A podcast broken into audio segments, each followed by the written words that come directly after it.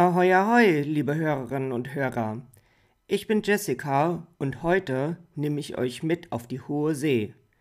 Denn in dieser Folge werde ich Crewmitglied auf einem Dreimaster und segle auf ihm gen Schottland.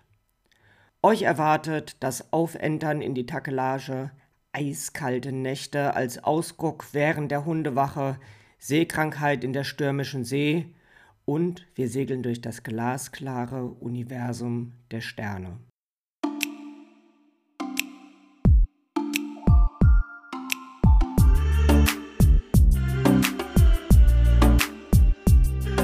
Voyage to Go, Folge 3. Der Weg ist das Ziel, dabei sein ist alles. In den nächsten Folgen nehme ich euch mit auf eine Seereise mit dem Segelschulchef Alexander von Humboldt II. Dieser Podcast heißt ja Voyage to Go.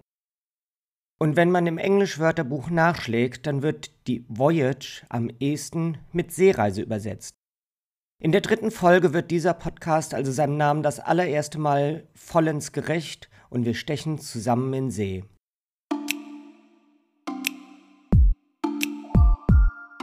Die Vorgeschichte. Wie alle meine Reisen hat auch dieser Segeltörn auf der Dreimastbark Alexander von Humboldt II eine Vorgeschichte.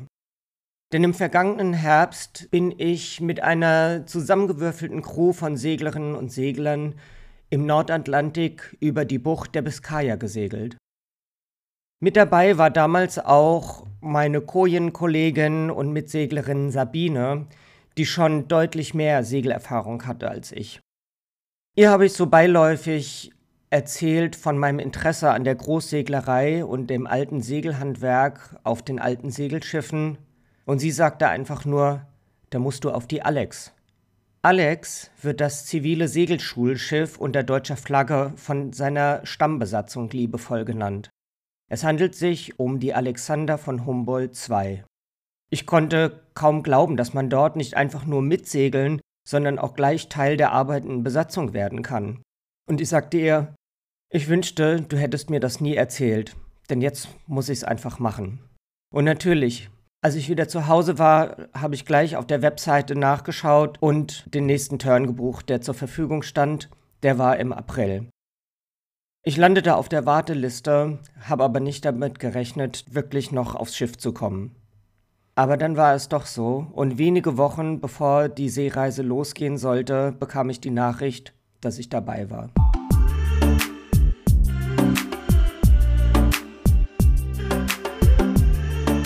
Die Reise. Mittwoch, 20. April.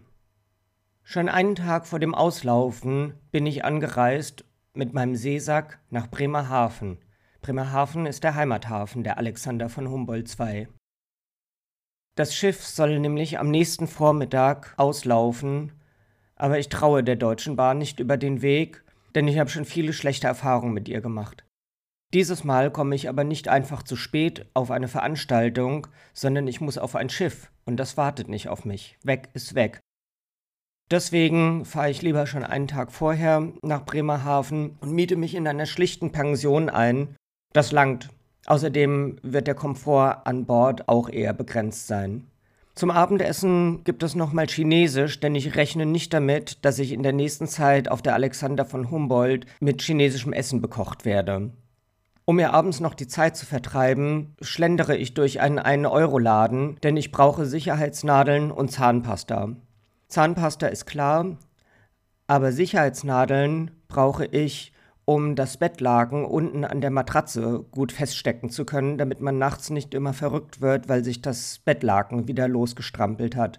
Das ist ein alter Trick, viele kennen den schon und mir hat er immer gut geholfen, aber Sicherheitsnadeln habe ich nicht dabei und die will ich jetzt in diesem Laden kaufen. Aber ihr kennt das ja, in diesen Billigläden gibt es alles Mögliche und so komme ich ohne Zahnpasta und Sicherheitsnadeln raus, die habe ich nämlich vergessen. Stattdessen habe ich ein Glas mit Chiliflocken gekauft und ein Reiseführer für Malaysia. Erst zu Hause komme ich wieder zu mir und bemerke, dass das ja völliger Quatsch ist, denn ich habe nur einen 20-Liter-Seesack dabei. Das ist wirklich nicht viel. Da geht gerade ebenso meine Segelkleidung rein aber definitiv kein Glas mit Chiliflocken und auch kein dicker Reiseführer.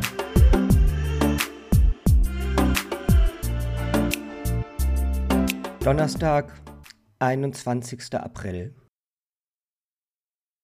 Am nächsten Morgen gehe ich wieder in den 1-Euro-Laden, tausche die Chiliflocken und den Reiseführer um und kaufe stattdessen doch Sicherheitsnadeln, Zahnpasta und gehe damit an Bord. Überpünktlich treffe ich am neuen Hafen vor dem deutschen Auswandererhaus ein und da liegt auch schon das große grüne Segelschiff. Guten Morgen oder Moin, wie man hier oben sagt. Ich habe gestern nochmal nachgeguckt in der Liste der Phobien und Ängste, die man haben kann, aber aufgeführt war nicht die Phobie, die ich am größten habe, nämlich die Angst, dass das eigene Schiff ohne einen ausläuft. Das kann, man, kann aber nicht passieren, denn hier hinter mir liegt die Alexander von Humboldt II, ein deutsches Segelschulschiff, ein Dreimast-Traditionssegler.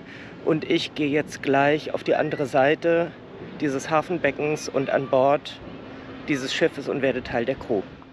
Aber erstmal heißt es Warten an Land, denn die alte Mannschaft ist noch nicht von Bord und der Proviant muss erst angeliefert und unter Deck gebracht werden. Erst wenn das passiert ist, folgt das Einschiffen von der neuen Besatzung, der auch ich angehöre.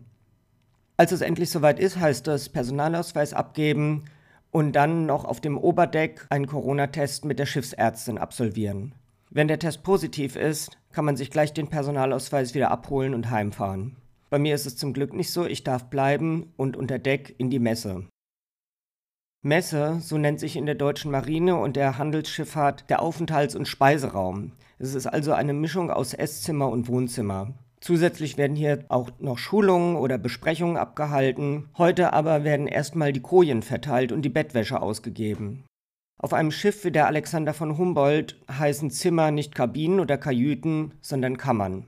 Meine Kammer ist auf der Steuerbordseite, also der rechten Seite des Schiffs, ziemlich weit in der Mitte. Das ist gut, weil bei Seegang schaukelt es dann nicht so sehr wie vorne und hinten im Schiff. Ich teile mir eine Viererkammer mit zwei weiteren Mädels. Das ist also in Ordnung.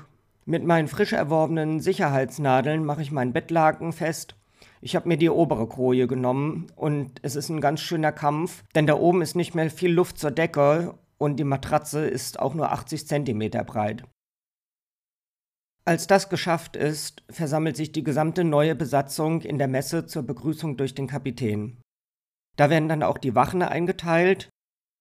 Alle machen auf der Alexander von Humboldt Decksdienst und werden dazu auch in Wachmannschaften eingeteilt. Auf der Alexander von Humboldt fährt man das klassische Drei-Wach-System wie in der Berufsschifffahrt auch.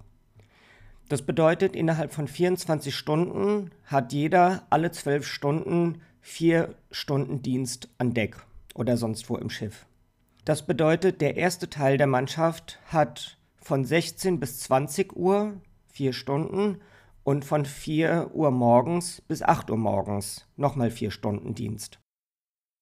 Der zweite Teil der Mannschaft hat dann von 20 Uhr bis Mitternacht und von 8 Uhr morgens bis zum Mittag Dienst. Die haben es aus meiner Sicht am besten, weil sie von Frühstück bis zum Mittagessen mal an Deck müssen und dort arbeiten müssen und dann nochmal vom Abendessen bis Mitternacht ran müssen. Dafür aber halt nicht mitten in der Nacht. Die dritte Wachmannschaft ist die, zu der ich eingeteilt wurde. Und die beinhaltet auch die sogenannte Hundewache, also die Wache von Mitternacht bis 4 Uhr morgens.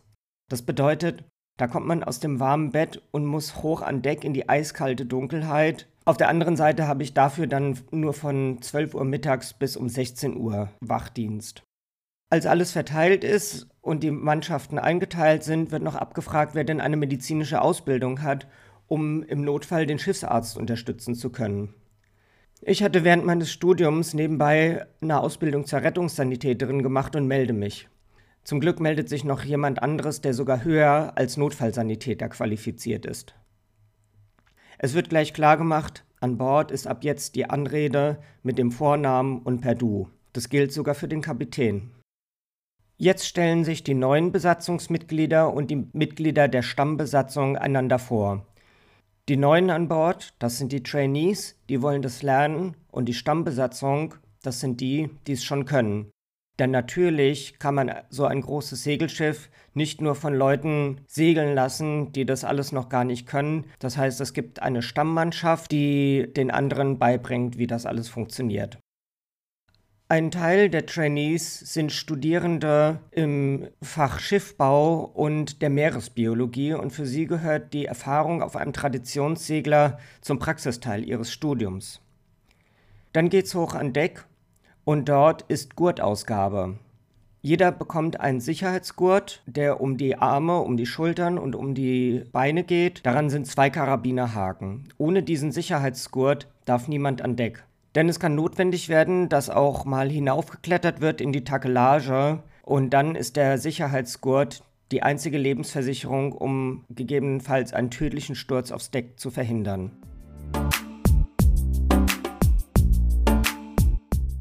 Leinen los. Dafür, dass ich so eine große Angst hatte, das Auslaufen meines Schiffes zu verpassen, bin ich überpünktlich da und wir legen sowieso erst spät ab. Der Liegeplatz der Alexander von Humboldt II in Bremerhaven ist der neue Hafen gegenüber dem deutschen Auswandererhaus. Als es dann losgeht, die Leinen losgeworfen werden, fahren wir durch Schleusen hinaus auf die Weser.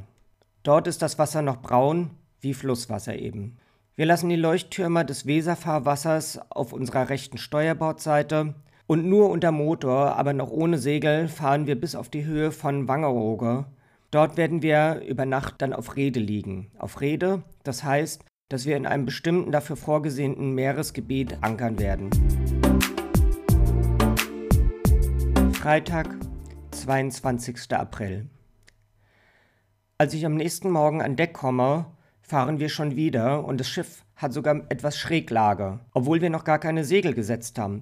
Denn allein die Angriffsfläche von Masten, Rumpf und Takelage reichen bei stärkerem Wind aus, um das Schiff schon ein bisschen auf die Seite zu drücken. Jetzt sind wir auf See und jetzt beginnt auch der eingeteilte Wachrhythmus. Und das erste Mal komme ich zur Wachablösung auf das hintere höchste Deck. Richtig heißt das Poopdeck und dort ist auch das Steuerhaus. Auf einem Traditionssegler wie der Alexander von Humboldt II ist alles genau das. Tradition. Man taucht nicht irgendwann auf und klopft der Vorgängermannschaft einfach mal so auf die Schulter, übernimmt den Dienst, sondern alles folgt einem genau festgelegten, bewährten und althergebrachten Ritual. Das geht so. Fünf Minuten vor dem Ablösen stellt sich die Wachmannschaft, die den Dienst übernimmt, der abziehenden Wachmannschaft gegenüber. Die Neuen stehen auf der linken Backbordseite, und die, die jetzt Feierabend haben, stehen auf der rechten Seite des Schiffs, auf der Steuerbordseite. Der Schichtführer einer Wachmannschaft nennt sich Topsmatrose. Er zählt durch, ob alle da sind und lässt sich dann von dem Topsmatrosen der vorhergehenden Wachmannschaft informieren, was für Segel aktuell gesetzt sind, wie das Wetter ist, welche anderen Manöver noch geplant sind und welche Arbeiten an Deck weiterzuführen sind. Mit jeder neuen aufziehenden Wache kommt auch ein neuer Steuermann an Deck. Steuermann, das ist nicht nur der, der das Steuerrad dreht, sondern im Grunde der diensthabende Navigator. Der, der die Kurse festlegt und die Kommunikation mit den anderen Schiffen durchführt. Der neue Steuermann ist also in etwa der Ranghöchste an Deck und der gibt nun die Order Verfang, Rohr und Utkik. Das ist der blattdeutsche Traditionsspruch und heißt übersetzt Rudergänger und Ausguck ablösen. Die Wachmannschaft, die jetzt zum Essen oder ins Bett darf, ruft ihren Nachfolgern noch zu Gode Wach, also gute Wache. Und die Neuen an Deck, die wünschen ihnen im Gegenzug Gode Ruh, also gute Ruhe.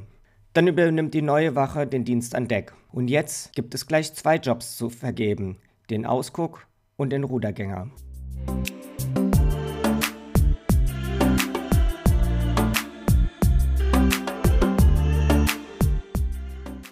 Sternensegler. Als Ausguck steht man jeweils eine Stunde mit dem Fernglas vor dem vorderen von den drei Masten und hält dort Ausschau nach allem, was die sichere Fahrt des Dreimasters behindern könnte oder was ihm in die Quere kommen könnte.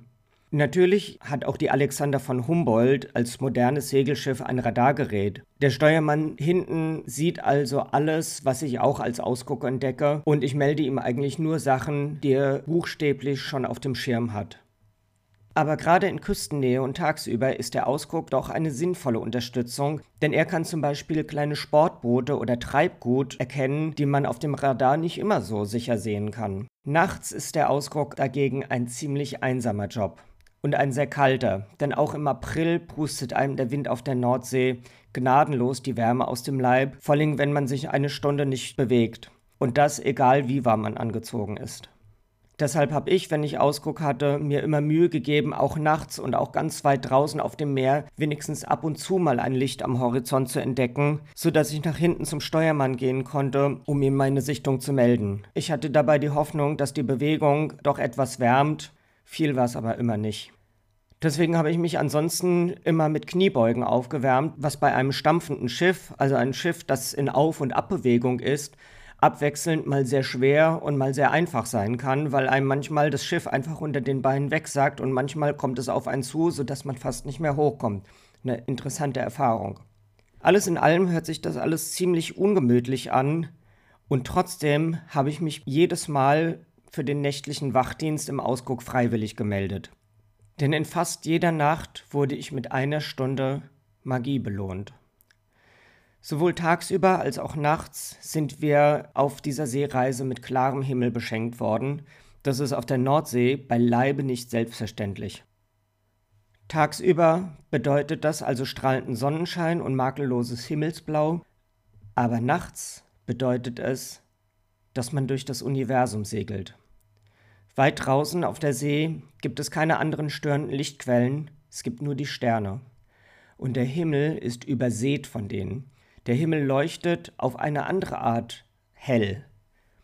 Wenn man nun im Ausguck steht und sich rumdreht, sodass man Richtung Heck des Schiffes schaut, dann sieht man die Segel, wie sie magisch von den Sternen angestrahlt werden und sich in einer ganz sanften Bewegung hin und her und vor und zurück durch diese unendliche Kulisse des Weltalls wiegen. Das Meer ist schwarz und somit unsichtbar, und deswegen hat man unwillkürlich den Eindruck, dass wir mit unserem Schiff durch das Universum segeln. Astronauten. Das ist das griechische Wort für Sternensegler. Und in meiner ersten Nacht als Ausguck auf der Alexander von Humboldt II lerne ich, dass man, um Sternensegler zu sein, unseren Planeten gar nicht verlassen muss.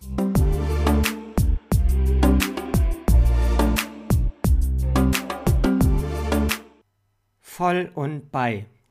Außer dem Ausguck gibt es auf der Alex auch noch eine andere, sehr herausfordernde Einzelaufgabe, nämlich den Rudergänger.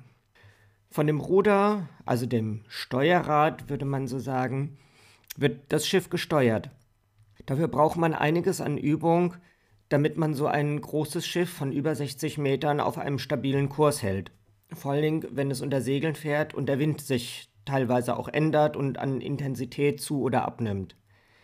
Wir Trainees bekommen deswegen immer erstmal einen sogenannten Steuerberater an unsere Seite gestellt. Das ist also ein erfahrenes Mitglied der Stammbesatzung, der uns beim Rudergehen, das ist das, was ein Rudergänger macht, zur Seite steht und ein bisschen unterstützt. Erstmal muss man sich daran gewöhnen, wie man den Kompass liest und in welche Richtung dann das Steuerrad zu drehen ist, damit sich der Kompass auch in die richtige Richtung steht. Das gelingt nicht allen. Wie der Ausguck wird auch der Rudergänger jede Stunde abgewechselt, denn auch er steht ja ganz alleine auf einem Fleck und kann sich nicht großartig bewegen. Der neue Rudergänger muss natürlich erstmal gesagt bekommen, wo er überhaupt hinfahren soll. Den Kurs gibt der Steuermann an. Wir erinnern uns, der Steuermann ist ja der, der in dem Steuermannshäuschen das Radar überwacht und den Funk überwacht und die Navigation überprüft und festlegt. Der sagt dem Rudergänger genau den Kurs und der Rudergänger wiederholt auch den Kurs, einfach um auszuschließen, dass es diesen stille Posteffekt gibt, dass jemand was anderes versteht, als eigentlich gesagt worden ist, und erst wenn das Schiff in die vollkommen falsche Richtung fährt, bemerkt man es. Das gilt auch, wenn der Rudergänger abgelöst wird nach einer Stunde, dann sagt er ganz klar, welchen Kurs er gefahren ist und der andere muss genau das wiederholen, um zu verhindern, dass es Missverständnisse gibt. Das ist guter alter Brauch auf Segelschiffen und es hat sich bewährt. Als Rudergänger bekommt man dann ganz unterschiedliche Kommandos, zum Beispiel neuer Kurs 015.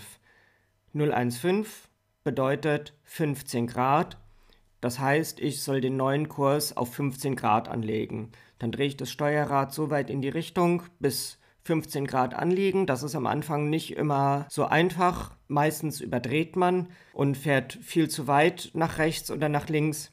Ein anderes Kommando ist zum Beispiel Hard Steuerbord oder Hard Backboard. Das bedeutet, das Ruder wird so schnell und so weit wie es geht nach Steuerbord bzw. Backbord rumgelegt. Das ist, wenn Manöver sehr schnell gefahren werden müssen und dann muss man auch richtig an dem Ding drehen, weil das Steuerrad ist sehr groß. Da muss man das äh, richtig rumwirbeln. Eines der herausforderndsten Kommandos ist voll und bei.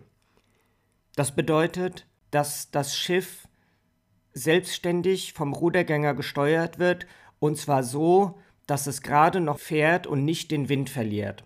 Beim Segelschiff kann man nur bestimmte Kurse fahren und manche auch nicht, weil sonst der Wind die Segel nicht mehr antreiben kann.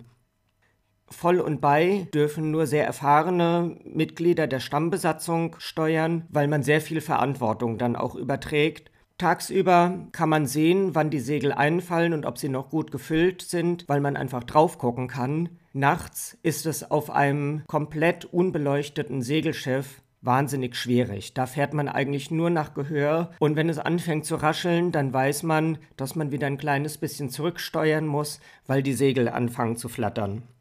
Das ist natürlich der Höhepunkt für alles, was man beim Rudergehen machen kann, denn es bedeutet, dass man dieses Schiff tatsächlich ganz alleine und nur nach Gefühl und Sinneseindrücken steuert. Mehr Segeln geht nicht. Doch bevor ich all diese Erfahrungen selber machen kann, müssen wir überhaupt erst einmal auf das offene Meer. Dennoch sind wir im Mündungsbereich von Weser und Elbe dem am dichtesten befahrenen Seegebiet der Erde. Deshalb fahren wir immer noch mit Maschinenkraft. So lässt sich das Schiff unabhängig vom Wind manövrieren. Hier verlaufen auch die Verkehrstrennungsgebiete der Nordsee. Das sind gewissermaßen die Highways der Meere. Hier gelten strikte Regeln, und sie mit einem Segelschiff zu kreuzen, ist ungefähr so, als wollte man mit dem Fahrrad die Autobahn queren. Doch lange wird es jetzt nicht mehr dauern, bis wir die ersten Segel setzen werden. So, wir sind noch nicht so richtig schräg drauf. Wir waren vorhin schon mal schräger drauf. Jetzt ist es wieder besser geworden. Äh, wir haben den Anker gelichtet und fahren jetzt äh, in ziemlich nördlicher Richtung Richtung Helgoland bzw. zum Kreuzen des Elbefahrwasser. Eben hatten wir den Leuchtturm Alte Weser auf der Steuerbordseite das heißt, da sind wir schon dran vorbei. Wir sind immer noch unter Maschine unterwegs, ähm, weil wir noch durch das Elbefahrwasser durch müssen. Und dann werden wir sicherlich die Segel hochnehmen. Der Wind steht nicht ganz günstig. Mal schauen, was wir draus machen. Während meiner ersten Wache an Deck von 12 Uhr Mittag bis um 16 Uhr passiert es aber noch nicht. Doch die Mannschaft nach mir darf dafür richtig ranklotzen. Als ich nach der Ablösung unter Deck gehe, hört man das Getrampel oben auf Deck. Denn Segelsetzen ist Handarbeit. Ich bin etwas neidisch, nicht beim ersten Segelsetzen dabei sein zu können, doch ich bin mir sicher, dass ich keinesfalls zu kurz kommen werde. Nach dem Abendessen gehe ich in meine Koje, um vor meiner ersten Nachtschicht noch möglichst etwas Schlaf zu bekommen. Eine halbe Stunde vor Wachbeginn kommt jemand von der abzulösenden Wache unter Deck, um die anderen zu wecken. Damit dabei nicht das ganze Schiff geweckt wird, hat diese Person einen Zettel dabei, auf dem genau vermerkt ist, wer in welchen Kojen schläft. So geht man von Kammer zu Kammer und Koje zu Koje, um die Ablösung zu wecken. Als der Weckdienst meine Kammer betritt, um mich für meine erste Nachtwache zu wecken, stehe ich schon fix und fertig in Ölzeug und angelegten Sicherheitsgurt parat. Vor lauter Vorfreude und Spannung konnte ich nur ein paar Stunden schlafen. Die ganze Wachmannschaft, die gleich Dienst an Deck hat, sammelt sich in der Messe, denn erst wenn alle da sind, geht man gemeinsam an Deck. Das hat einen Grund. Oben an Deck würde man sich einfach nicht mehr finden und erkennt keine Gesichter. An Deck herrscht auf der Alexander von Humboldt II Verdunklung und Lichtverbot. Es gibt keine Decksbeleuchtung und auch Taschenlampen dürfen nur von der Stammbesatzung abgeschirmt zum Überprüfen der Segel genutzt werden. Damit soll die Nachtsichtfähigkeit der Besatzung an Deck erhalten werden. Denn wenn Licht eingeschaltet werden würde, würden alle anderen dadurch geblendet und könnten dann eine Weile an Deck überhaupt nichts mehr erkennen. In den alten Tagen der Seefahrt war das selbstverständlich, denn es war unmöglich, das ganze Deck gleichmäßig zu beleuchten. Es gab keine Leuchtmittel, die hell genug dafür waren, und die Brandgefahr durch Kerzen und Petroleumlaternen wäre doch gewaltig gewesen. Um nachts an Deck überall wenigstens etwas sehen zu können, wäre der Erhalt der Nachtsichtfähigkeit die einzige Lösung. Wie sich das anfühlt, erfahre ich bei meinem ersten Gang zur Nachtwache an Deck. Eine schmale, steile Treppe geht es hinauf. An ihrem Ende leuchtet ein rotes Licht, damit sich die Augen an die Dunkelheit gewöhnen. Doch so einfach geht es nicht. Als ich durch das Türschott nach draußen trete, sehe ich mit offenen Augen genauso viel wie mit geschlossenen. Mir bleibt nichts anderes übrig, als mich mit den Händen voran an eine Wand zu tasten, damit ich nicht im Weg stehe, denn alle anderen hinter mir können ja auch noch nichts sehen. Nach einigen Minuten erkenne ich dann aber die groben Umrisse des Großmastes und kann den Decksboden von den Aufbauten unterscheiden. Das genügt, um es zu wagen, einmal quer über das Deck zu laufen. Denn der Treffpunkt für die Wachablösung ist ja auf dem Achterdeck des Schiffes. Beim ersten Mal ist es noch ziemlich peinlich, wenn man plötzlich beim Tasten andere Leute in die Finger bekommt und sich zuflüstert, wer bist du? Eigentlich gibt es überhaupt keinen Grund, leise zu sein. Licht ist nicht erlaubt, aber sprechen natürlich schon. Unwillkürlich sprechen aber trotzdem alle neuen Trainees in der Dunkelheit mit gedämpfter Stimme. Natürlich ist das Herumgetaste in der absoluten Dunkelheit gefährlich. Ich kann mir noch nicht vorstellen, wie in dieser Nachtschwärze die richtigen Taue für Segel identifiziert werden und Knoten gemacht werden sollen. Man kann weder sehen, wohin man läuft, noch welche Hindernisse auf dem Weg liegen. Nach den Vorstellungen einer modernen Unfallverhütung ist diese erzwungene Dunkelheit ein Albtraum. Alle anderen Handelsschiffe oder die Fischtrawler, auf denen Tag und Nacht an Deck gearbeitet wird, sind strahlend hell erleuchtet. Auf der Alexander von Humboldt II sehen wir dafür die Hand vor Augen nicht. Normal ist das nicht, und genau das ist eben der Unterschied. Man hat die Entscheidung, ob man normal zur See fahren will oder auf einem Traditionssegler mitsegeln will. Ich habe mich für die Ausbildungsfahrt auf einem Dreimast Traditionssegler entschieden. Das wird mir in den kommenden Tagen und Nächten noch mehrfach bewusst werden.